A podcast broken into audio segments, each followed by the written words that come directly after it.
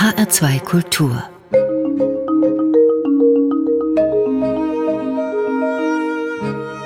Doppelkopf Heute am Tisch mit Dorothee Röhrig Gottesgeschenk. Gastgeberin ist Andrea Seeger.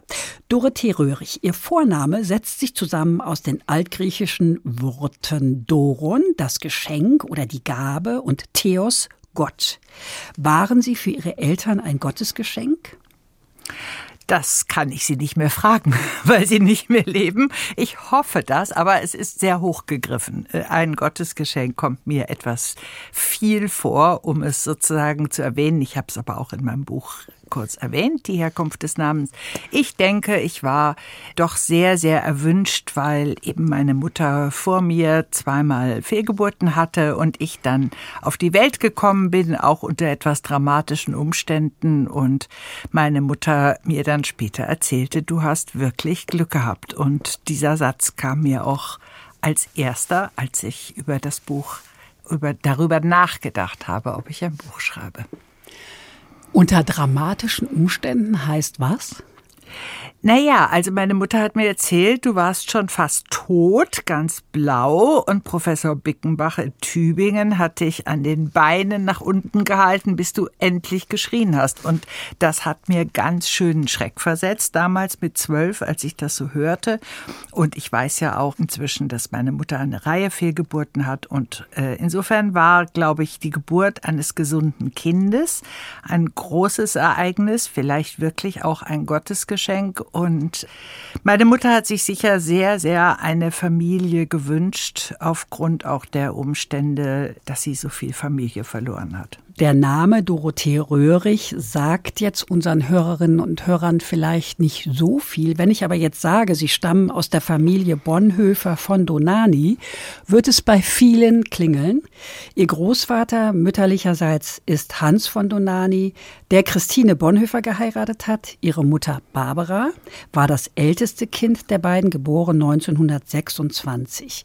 Erzählen Sie uns doch mal ein bisschen darüber, wie Ihre Mutter aufgewachsen ist im Hause von Donani. Das war auch im Hause Bonhoeffer, denn ich glaube, meine Urgroßeltern, Karl und Paula Bonhoeffer, spielten eine ganz große Rolle auch für meine Großeltern, Christine Bonhoeffer, die ja dann sehr jung auch den Hans von Donani geheiratet hat.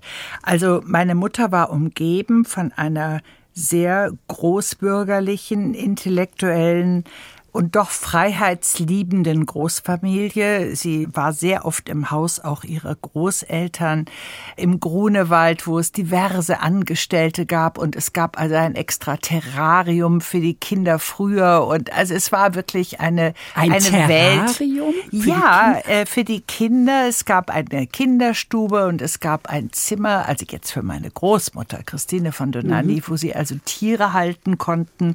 Es war sozusagen für die Kinder sehr gesorgt und meine Mutter hat das dann auch als Enkelkind ihrer Großeltern sehr geliebt und ich glaube, die Großeltern haben für meine Mutter eine ganz große Rolle gespielt. Sie schreiben in Ihrem Buch, das heißt übrigens, du wirst noch an mich denken, die Helden der Familien Bonhoeffer, Donani sind historisch wie zeitgenössisch bedeutend und zugleich meine ganz normalen Verwandten.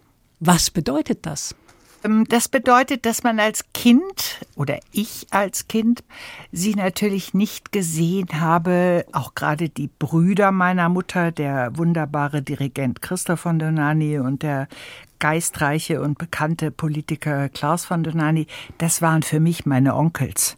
Also da geht man als Kind ganz anders um und aber natürlich stand immer im Raum und im Gespräch die Geschichte meines Großvaters, der eben mit ganz besonderem Mut sehr früh gegen Hitler aufgestanden ist und erkannt hat, was auf Deutschland zukommt und auch Dietrich Bonhoeffer, der ja auch in dieser Geschichte mit verwoben war.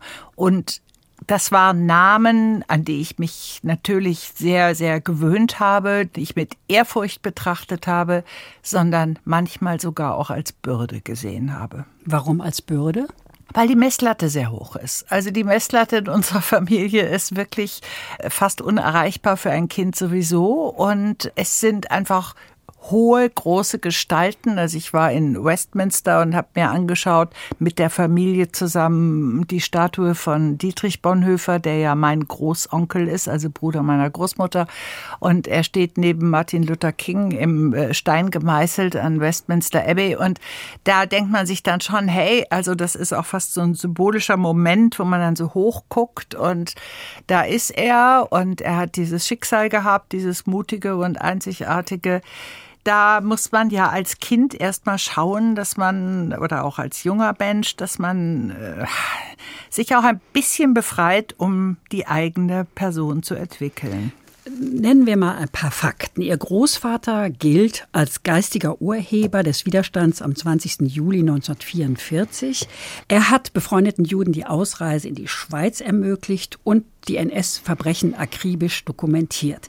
Die Gestapo hatte ihn schon länger überwacht. Am 9. April 1945 lassen die Nazis ihren Großvater Hans von Donani und den Bruder ihrer Großmutter Christine Dietrich Bonhoeffer hinrichten. Am 23. April ermordet ein Sonderkommando in Berlin außerdem Christines Bruder Klaus Bonhoeffer und ihren Schwager Rüdiger Schleicher, Ehemann von Christines Schwester Ursula. Die Leichen werden verscharrt. Jetzt mal nicht sie im Blick, sondern ihre Großmutter Christine. Wie hat sie das überlebt?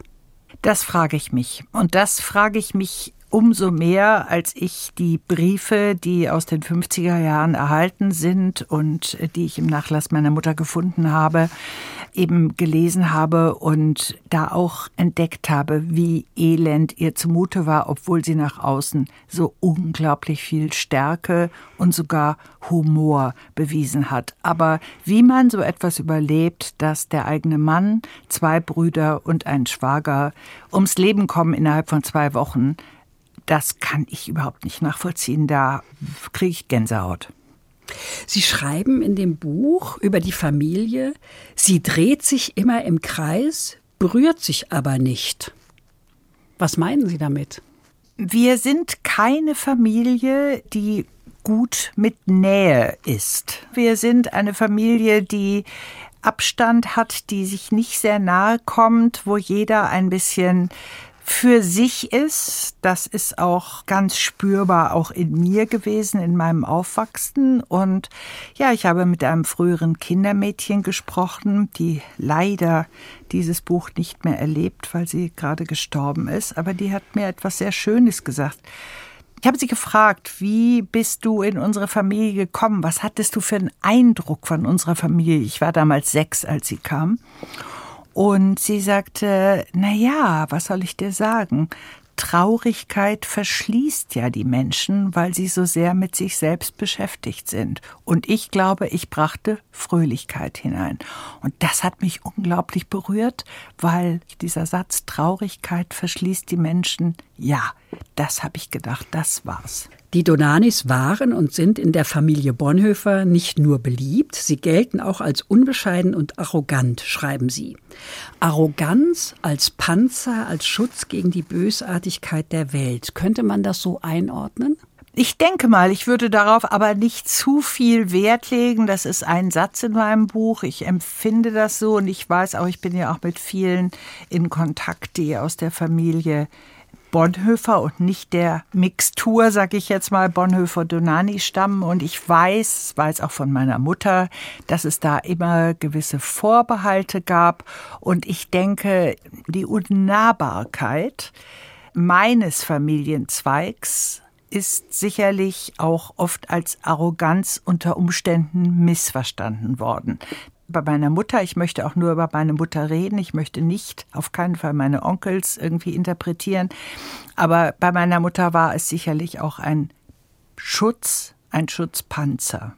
Ich muss jetzt aber noch mal auf den Großvater kommen, denn was mich wirklich erbost, ist, dass ihr Großvater Hans noch bis zum 1. September 1998 als Landesverräter galt. Ja. Die Familie musste jahrzehntelang ohne Anerkennung auskommen, ohne Geld, im Gegensatz übrigens zu überlebenden Nazi-Funktionärswitwen. Wie wütend macht sie das? Immer noch sehr. Also ich bin auch, muss ich sagen, als ich das gelesen habe, ich wusste das ja, aber dass es so deutlich ist, dass also Herr Hoppenkoten und Herr Röder, die Richter und auch letztlich Henker meines Großvaters, dass die noch bis in die 70er Jahre von ihren straffen Pensionen gut leben konnten, das ist natürlich ein Schmerz immer noch, auch für mich, ja. Und ich frage mich, wie ist die Familie, meine Großmutter, ihre drei Kinder, wie sind sie damit umgegangen? Gegangen in den 50er Jahren, 60er Jahren, dann ist ja meine Großmutter gestorben. Also das macht mich wahnsinnig wütend und die Wut ist auch nicht zu Ende, denn ich äh, merke, dass ich beim Thema Rechts und beim Thema Nazis, was ja leider wieder unser Thema ist, mhm. ganz schnell auf die Palme komme. Und ich war zwischendurch auch richtig froh, dass meine Mutter jetzt vor bald sieben Jahren oder sechseinhalb Jahren gestorben ist und diese Entwicklung gar nicht mehr so mitbekommen hat. Es hat schon gereicht, was sie mitbekommen hat. Ja, sie saß immer vorm Fernseher und hat geschrien, den muss man eine schallern, den schaller ich eine und so, ja, äh, weil sie das so aufgeregt hat, dass das überhaupt wieder möglich ist. Ich meine, das war die ganze Zeit möglich. Also in den 50er, 60er, 70er Jahren, wir waren ja umgeben umgeben von Nazis. Wir hatten immer Nazis. So ist es. Nur kommen sie jetzt wieder an die Oberfläche und führen das große Wort. Ja, so ist es. Es wurde dann in den 50er Jahren, wissen wir, war alles noch schwierig. Dann kamen die 68er. Die haben mal gefragt, was war eigentlich bei euch los? In mhm. den Familien. Und ohne die 68er weiß ich nicht, wo wir wären. Jedenfalls haben die die Vergangenheitsbewältigung schwer in Gang gebracht. Sind Sie denen dankbar? Ich bin denen dankbar, auf jeden Fall. Ich beneide die auch ein bisschen, weil die hatten häufig die Chance, gegen ihre Eltern zu opponieren gegen die Generation der doch noch auch Nazis, ja, die da in den Familien saßen, auch die Großeltern. Und die hatten richtig auch die Möglichkeit, sozusagen ein Feindbild aufzubauen. Diese Möglichkeit hatten wir nicht. Das Drama war ja im Grunde, dass mein Großvater das sehr früh schon vor 33 wusste, was da passiert und sich dann also mit höchstem Mut und höchster Verantwortung eben dem gestellt, entgegengestellt hat, dafür auch eben umgekommen ist dann noch nach dem Krieg eben auch, sag ich mal, die Nazis weiter da waren und man war auf der richtigen Seite gewesen, wurde in keinster Weise dafür belohnt nach dem Krieg.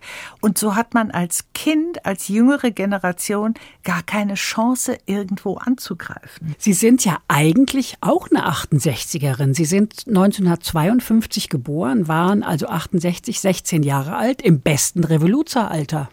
Naja, das 16 ist, glaube ich, nicht das beste Alter. Äh, bisschen dafür. jung. Ne? Bisschen, bisschen jung. jung. Aber ich gebe auch wirklich zu, ich äh, bin damit nicht in Berührung gekommen, nicht konkret. Ich war nicht auf der Straße, hätte mich das auch nicht getraut. Ich hatte, wie ich manchmal sage, fast noch weiße Kniestrümpfe an und wurde schon sehr in ein doch auch konservatives, sagen wir besser traditionelles Elternhaus eingebettet. Mhm. Das war so. Über Ihr Verhältnis zu Ihrer Mutter, Dorothee Röhrig, da sprechen wir gleich weiter, nach einer Musik, die Sie sich gewünscht haben, nämlich ein Stück von Bette Midler. Warum das? Wind Beneath My Wings, das war ein Lied, was ich häufig gehört habe, als ich anfing, dann fest angestellt, und das war mir ganz wichtig zu arbeiten. Das war so toll, dass ich da zu meinem Verlag fahren konnte und auf dem mittleren Ring in München so einer eigenen Existenz, ja, die jetzt auch von der Familie äh, sehr äh, sozusagen zwiespältig, wenn nicht sogar etwas abwertend gesehen wurde, weil ich bei einer Frauenzeitschrift arbeite arbeitete. Das war nicht das, was man eigentlich erwartete von einer jungen Frau. Aber ich hatte diesen Job und ich habe mein Geld verdient. Ich habe meine Tochter auch ernährt und das war irgendwie für mich eine Befreiung. Und Wind Beneath My Wings, das hat mich einfach, ja, hochleben lassen.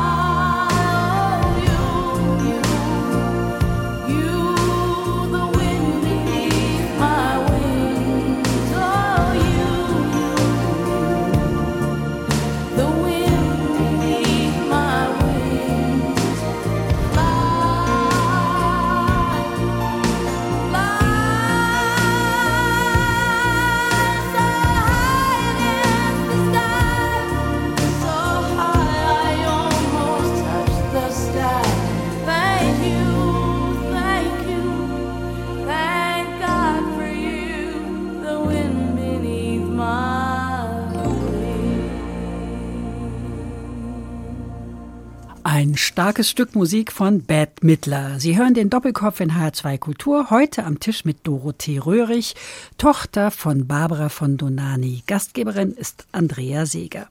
Dorothee Röhrig. Das Buch heißt Du wirst noch an mich denken. Das klingt wie eine Drohung. Ist es so gemeint? Nein.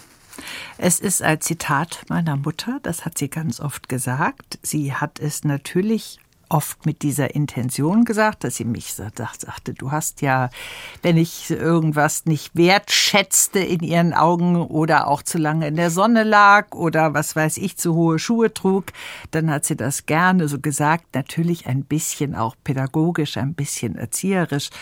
Aber mir kam dieser Titel, als ich nachts im Bett irgendwann aufwachte und dachte über den Titel nach und denke, ja, was war's? Du wirst noch an mich denken. Das hat sie immer gesagt. Das war wie so ein Einschuss und jetzt denke ich ja auch an sie. Das fand ich hübsch. Sie hatten ein schwieriges Verhältnis zu Ihrer Mutter und haben das aufgearbeitet. Ich weiß nicht, ob Sie vorher dran gearbeitet haben, aber es kam die Pandemie und Sie haben also eine Lebenskiste gefunden mit Briefen und Unterlagen und die sind Sie durchgegangen. Es war also praktisch Corona geschuldet, oder? Das ist richtig, wie sicher bei Millionen anderen auch.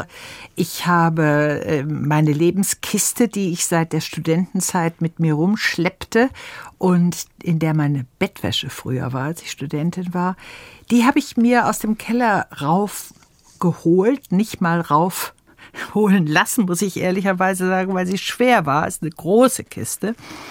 Und ich fand dort nicht viel Unterlagen, also von mir selber ein paar Dinge, ja.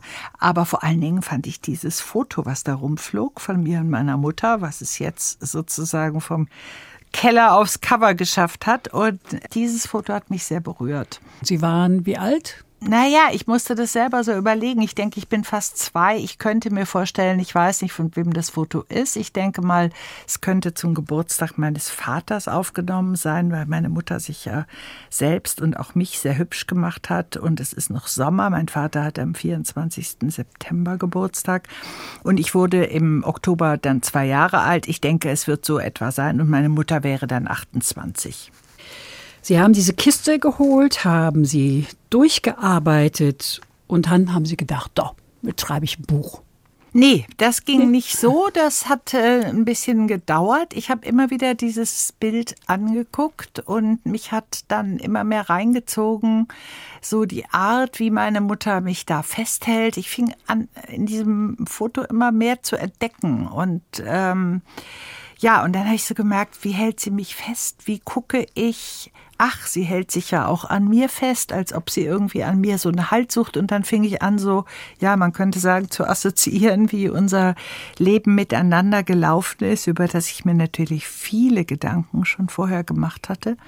Aber es kam neu dazu und dann habe ich angefangen, mich nochmal sehr intensiv mit meiner Familiengeschichte zu beschäftigen. Es gibt ja viele Bücher über die Familie und das nochmal doch sehr nachzulesen.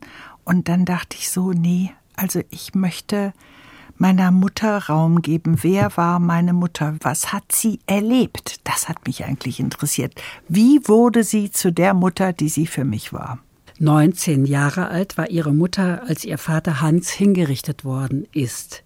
Wie traumatisch war das für sie? Hat sie da jemals drüber gesprochen? Wenig. Das ist auch der Punkt. Ich sprach ja schon von der Unnahbarkeit. Da ging sehr schnell sozusagen der Rollladen runter und es hieß dann, ihr habt ja keine Ahnung.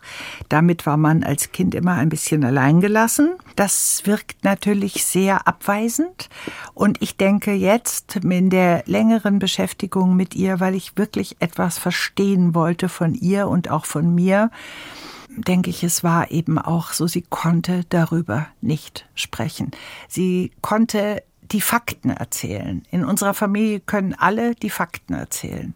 Aber das dazwischen, die Gefühle, über die konnte sie nicht sprechen. Ihr Vater, Wilhelm Bayer, ein Jurist, den hat sie vier Jahre später geheiratet, ja auch noch relativ jung. Was war das für ein Mann, Ihr Vater, Dorothee Röhrig? Ein hochsensibler, sehr zart fühlender Mann. Unser Kindermädchen, ich zitiere sie wieder, nannte ihn weichherzlich mir gegenüber, was ich sehr zauberhaft fand. Ein Mann, der versucht hat, sich sehr in die Familie einzufühlen, der mit meiner Großmutter Christine von Donani ein sehr enges Verhältnis hatte. Sie nannten sich ein Schwiegerpaar. Meine Großmutter hat das auch so geschrieben, was ich sehr schön fand. Mein Vater war historisch sehr interessiert und er war kein trockener Jurist, sondern eben sehr an der Kunst, an der Geschichte interessiert und hat meine Mutter sicher sehr geliebt und ist sehr früh gestorben, also ziemlich früh mit 59. Sie haben Ihre Eltern nie dabei gesehen, wie sie Zärtlichkeiten ausgetauscht haben. Lag das an der Zeit oder an den beiden Personen? Wenn ich das wüsste. Also ich denke, die Zeit spielt da schon auch eine große Rolle. Es war nicht die Zeit der offenen Gefühle und der Zuwendung, die man vor den Kindern zeigte. Also vor mir und meinem Bruder und auch meinem Cousin Johannes waren die immer sehr wie eine Mauer und immer auch sehr einig aber eben nicht zart, nicht zärtlich, nicht das, was heute so irgendwie gezeigt wird in einer guten Ehe, auch vor den Kindern. Wenn ich an meine Tochter denke, wie entzückend die sich mit ihrem Mann in dem Arm hält und die Kinder stehen daneben, das habe ich nicht erlebt. Ihr Cousin Johannes ist der Sohn von Klaus von Donani, dessen Frau, dessen erste Frau gestorben ist. Der ist dann bei Ihnen im Hause aufgewachsen. Das wollte ich nur noch mal ergänzen. Wie zärtlich war Ihre Mutter eigentlich zu Ihnen und Ihrem Bruder? Meinem Bruder müssten Sie selber fragen, das kann ich nicht beurteilen, wie er es empfindet. Ich denke, zu mir war sie sehr wenig zärtlich. Also sie hat mich nicht umarmt und auch nicht so richtig offensiv mal geküsst, so wie ich das mit meiner Tochter gemacht habe. Mhm. Ich habe sie umarmt, sie ließ sich umarmen. Das mhm. war sowas. Aber es gab auch Momente, manchmal, wenn wir so vor der Tagesschau saßen, als ich so, weiß ich, 18, 19 war und auch aus dem Studium dann kam, dann hat sie plötzlich so meinen Nacken massiert und ich dachte, oh, mach weiter, mach weiter. Das war was ganz Besonderes. Aber im Grunde war da eine starke Distanz. Sie saß im Sessel, man saß ihr gegenüber. Es war noch so das alte Bild, auch ein bisschen von früher, denke ich. Mhm. Ich zitiere Sie mal. Mit aller Kraft und bis ins Detail die heile Welt von früher wiederherstellen. Das ist das Herzensanliegen meiner Mutter. Schreiben Sie. Weihnachten ist dafür ein Symbol, oder? Absolut. Also meine Mutter hat wirklich uns die schönsten Weihnachten gemacht. Sie hat alles gegeben, um eine bürgerliche, schöne Atmosphäre in dem kleinen Haus, was dann meine Eltern hatten, zu kreieren. Und dafür bin ich ihr unendlich dankbar. Davon haben wir auch sehr profitiert. Also sie konnte Atmosphäre zaubern. Ich überlege jetzt heute, auch nach dem, was ich über sie lese, diese vielen Schicksalsschläge, die sie überleben musste, wie viel Kraft hat sie das eigentlich gekostet, ja? Das für uns so herzustellen, natürlich auch für sie selber. Sie hatte etwas verloren, was ihr wohl unglaublich am Herzen lag und sie versuchte, diese Welt wieder herzustellen. Und das war auch vielleicht Aufgabe der Frau, ich weiß es nicht. Also das war auf jeden Fall für sie ihre Herzensangelegenheit. War das bei Ihnen auch so? Weihnachten musste immer alles so sein, wie es immer ist?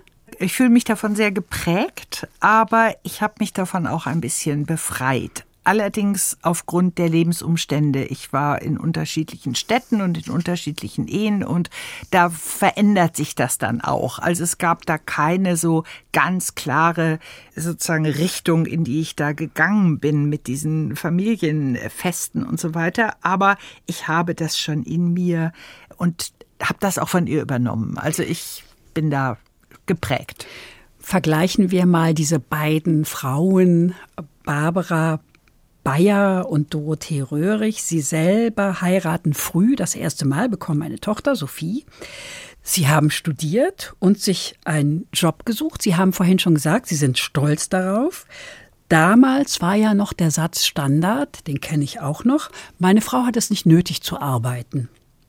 Wie sah Ihre Mutter das? Sie hat die Notwendigkeit gesehen, weil ich jetzt auch finanziell auf eigene Füße stellen musste. Und das hat sie sicherlich auch mm, billigend in Kauf genommen, dass ich da arbeiten muss, wie sie immer sagte, dass ich gerne gearbeitet habe und ein ganz tolles Berufsleben hatte, hat sie nicht so gefreut, weil es war immer auch ein bisschen Konkurrenz, die ich jetzt aber nach der dreijährigen Beschäftigung mit meiner Mutter, drei Jahre, die ich mir mit ihr nochmal geschenkt habe, anders sehe. Ich glaube, sie ist halt als Tochter mit zwei jüngeren Brüdern, damals auch von meiner Großmutter, nicht sage ich mal, in ein Studium getrieben worden. Sie ist auf die Fotoschule gegangen. Sie hat dann nichts weiter daraus gemacht, außer, sage ich jetzt mal, Familienfotos. Man hat das von einer Frau nicht erwartet, ja. Und da denke ich auch, sie hatte weniger Möglichkeiten als ich. Sie erwähnten das bereits, Dorothee Röhrig. Ihre Mutter Barbara hat die Brüder Klaus und Christoph. Der eine ist ein bekannter Politiker, der eine ein nicht minder bekannter Dirigent. Und Ihre Mutter, womit hätte sie sich gerne einen Namen gemacht? Was glauben Sie? Also mir tat immer leid, dass sie sagte, ach, ich habe so wahnsinnig gerne Klavier gespielt. Und ich glaube, ich war gar nicht so viel schlechter als Christoph, also ihr Bruder Christoph. Mhm. Aber es hat nicht gereicht. Das war es nicht. Und was dann die Folge war, und das fand ich wirklich sehr traurig, dass sie nie wieder Klavier gespielt hat. Sie hat Weihnachten, wir haben schon gesprochen, hat sie die Lieder begleitet. Wir haben Weihnachtslieder am Klavier gesungen, also am Bechsteinflügel damals. Aber äh, sie hat nie wieder sich alleine mal für sich hingesetzt und mal einfach was gespielt, weil sie immer dachte und das auch sagte, nee, dafür bin ich nicht gut genug. Und das fand ich schade. Sie beschreiben Ihre Mutter als meinungsstark, elegant und voller Humor. Da hätte doch was drin gesteckt. Da hätte sehr viel drin gesteckt. Sie haben völlig recht und das tut mir auch oft weh, ja, wenn ich an sie denke. Sie war eine ganz starke Person und hat doch im Grunde ein bisschen ein schicksalhaft trauriges Leben geführt. Sie hätte tatsächlich viel mehr machen können. Sie wollte auch mal, äh, sie ist sehr gerne mit mir zur Schneiderin gefahren, als ich noch so 13, 14, 15 war. So viel zu den 68ern, ja. Mhm. Also ich war in einer anderen Situation und hat dann geguckt, dass der Faltenrock irgendwie richtig sitzt und so weiter. Das hat ihr Spaß gemacht. Sie hat auch gerne eingekauft mit mir und so. Dann hat sie immer gesagt, sie wäre so gerne Modeschöpferin geworden, ja. Mhm. Aber ja, das waren alles so Dinge, die eigentlich wo ich so das Gefühl hatte, die sind ganz außerhalb ihrer Welt. Also, dass sie sich aufmacht und da irgendwas in die Wege leitet, das war wiederum gar nicht dran zu denken. Es blieb das familiäre und der Haushalt. Ich beschreibe mal eine Szene. Ihr Onkel Christoph dirigiert ein Konzert in Salzburg. Ihre Mutter ist schon dort, also seine Schwester. Sie reisen mit einer Freundin aus München an und wollen sich im Hotelzimmer ihrer Mutter frisch machen. Die aber sagt Nein.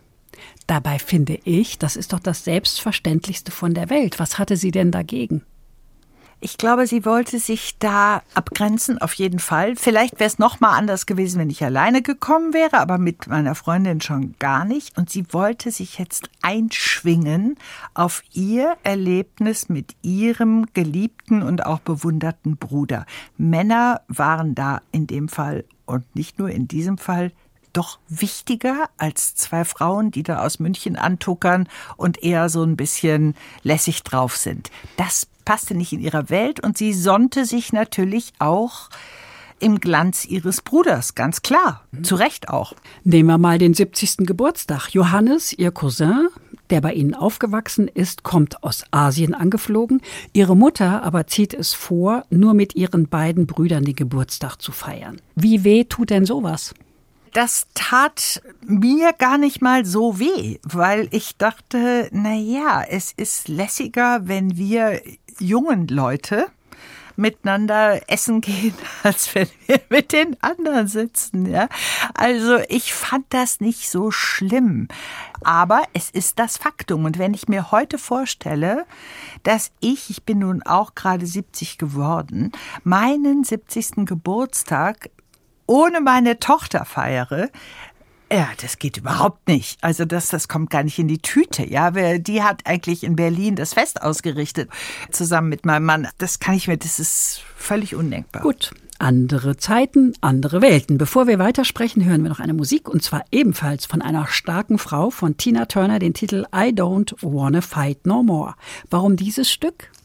Tina Turner war für meine Mutter ein rotes Tuch und ich habe sie bewundert. Meine Mutter sagte immer, ah, sie sieht so ordinär aus und schrecklich und so. Also es war überhaupt nicht ihre Welt. Und ich habe diese Frau unendlich geliebt. Ich war auf so vielen Konzerten, ich habe so viel mitgetanzt. Ich war in Island, als mir klar wurde, dass ich mein Leben verändern werde. Äh, will ich jetzt nicht näher drauf eingehen, aber so und habe sie also live im Fernsehen gesehen bei einem großen Konzert und habe im Hotelzimmer, ich glaube, drei Stunden getanzt. Tina Turner ist für mich eine Ikone, ein Hero und deswegen diese Musik.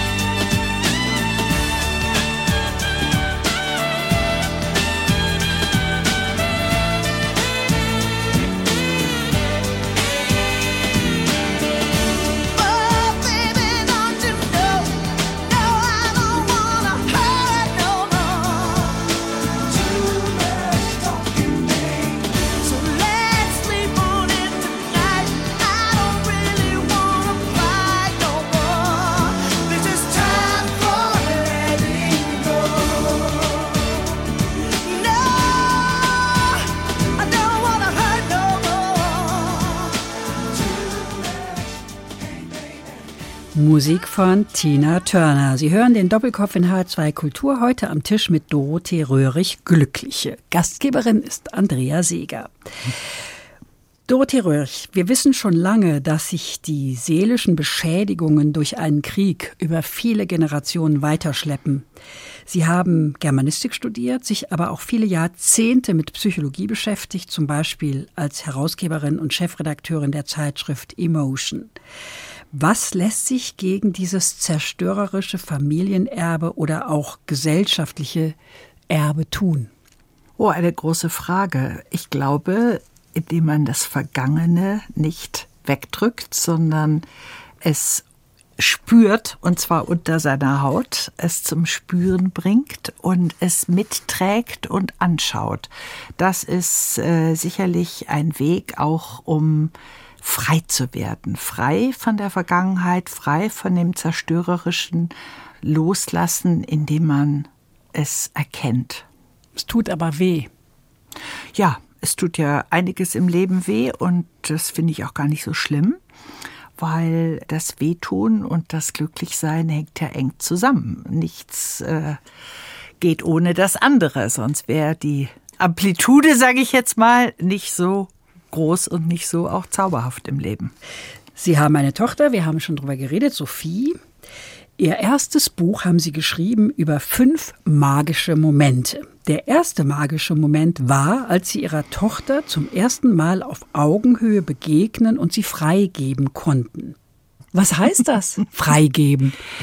Äh, freigeben heißt das innere Gefühl haben und wirklich das klare Gefühl, nicht die Kopferkenntnis, die ist jetzt 21 und geht jetzt ihren Weg, sondern dieses Gefühl, dieses wirklich empfundene, tiefe Loslassen und sich sagen, hey, ja, ich kann sie gehen lassen und gehe selber auch. Also eine willkommene Trennung und ein willkommenes Unabhängigwerden. Anders als ihre Mutter das konnte, oder?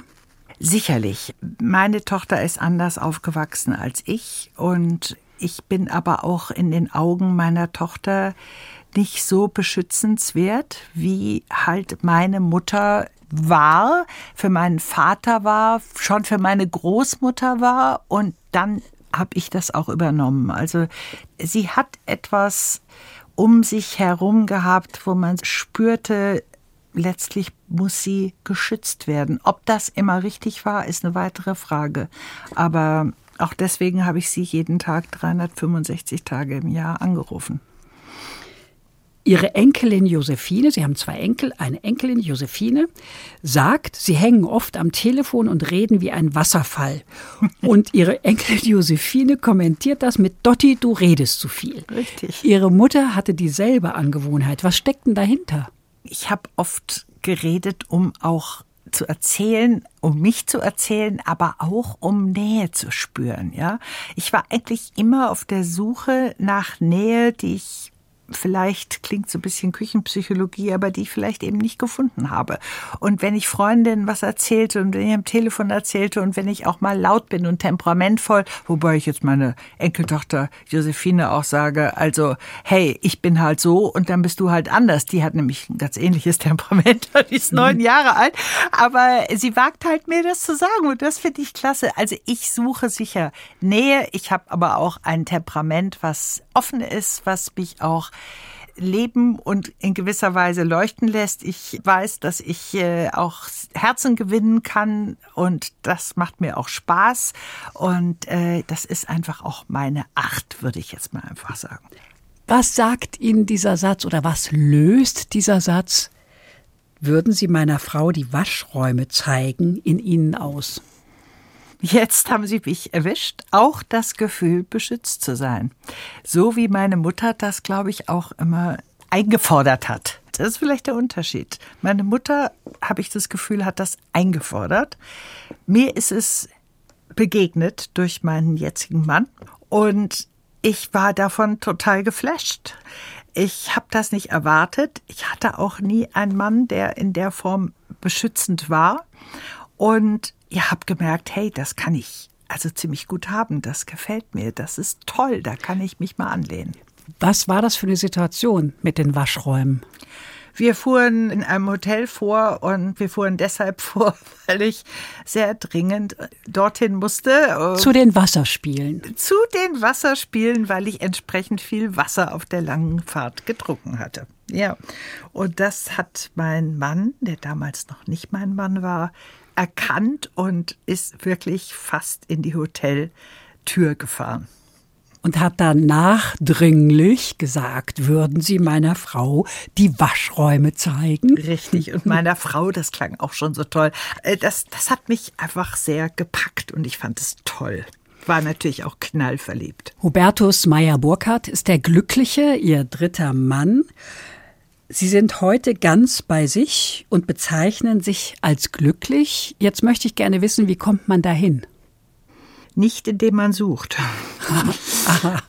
das äh, hat sich ereignet und ich bin dafür unendlich dankbar, wie ich aber auch meinem ganzen Leben sehr dankbar bin. Also ich habe ein ganz wunderbares Leben und äh, sicher viel auch gekämpft, ja. Komme ja auch aus so einer kämpfenden Familie und bin häufig auch verspannt, weil ich immer denke, ich muss da noch was irgendwie erreichen und so. Dann sagt mein Mann übrigens, jetzt bist du wieder so ein Wasserträger, weil ich das Kinn nach vorne schiebe. Dann sagt es regnet doch gar nicht. Solche Sachen. Nein, aber es lässt auch nach. Äh, und das ist auch eine Attitüde und eine Angewohnheit. Aber mein inneres, seelisches Lebensgefühl, meine Lebenslust, die ist so unermesslich groß und ich bin so wahnsinnig dankbar für mein Leben. Ja. Was bei Ihnen immer wieder durchscheint, jedenfalls nehme ich es so wahr, Dorothee Röhrig, ist die Angst, nicht zu genügen, den Ansprüchen der Mutter, der Familie insgesamt. Ist das so? Das war so, aber das hm. hat sich verändert. Wird also weniger. da bin ich doch sehr viel äh, lockerer und lässiger und eben geworden und eben auch mehr zu mir gekommen. Ja, also ich weiß, was ich äh, genieße. Ich, ja, gutes Wort. Ich darf sogar genießen. Das kann ich mir inzwischen erlauben. Das war früher nicht so. Ich habe schon immer auch sehr gepowert. Aber das Genussreiche mag ich. Ich mag auch Dinge, wo vielleicht die Familie sagen würde, ja, also was macht sie denn da? Zum Beispiel irgendwie, ich war ja lange Zeit auch mit der Kosmetikindustrie beschäftigt und bin da irgendwo hingeflogen und habe auch über Lippenstifte geschrieben. Und das war natürlich überhaupt nicht das, was eigentlich in der Familie erwünscht war. Und da habe ich mich aber gut abgekapselt und habe mein Ding gemacht und habe auch gesehen, dass auch Leichtigkeit eine große Freude bringen kann und nicht nur oberflächlich ist. Dorothee Röhrig, es ist Zeit für eine Musik. Ausgewählt haben Sie ein Stück von Robert Schumann aus den Kinderszenen, gespielt von Lang Lang. Was bedeutet Ihnen diese Musik? Ich habe selber sehr lange Klavierunterricht gehabt. Ich habe auch gerne gespielt. Ich bedauere auch heute, dass das Klavier, beziehungsweise ich war an einen Flügel gewöhnt, eben nicht transportabel ist und man als Studentin dann weggeht und natürlich nicht seinen Flügel mitnimmt. Also habe ich es aufgegeben liebäugle aber mit dem Gedanken, nochmal zu spielen. Und die Kinderszenen von Robert Schumann gehört so zum Repertoire, was ich gespielt habe, und zwar sehr gerne. Bevor wir diese Musik jetzt hören, sage ich danke Dorothee Röhrig für dieses Gespräch über Vergangenheitsbewältigung und Selbstfindungsprozesse. Sie finden es übrigens auch in der ARD Audiothek, dem kostenlosen Angebot für Podcasts. Danke Ihnen fürs Zuhören, sagt Andrea Seeger. Ich bedanke mich sehr.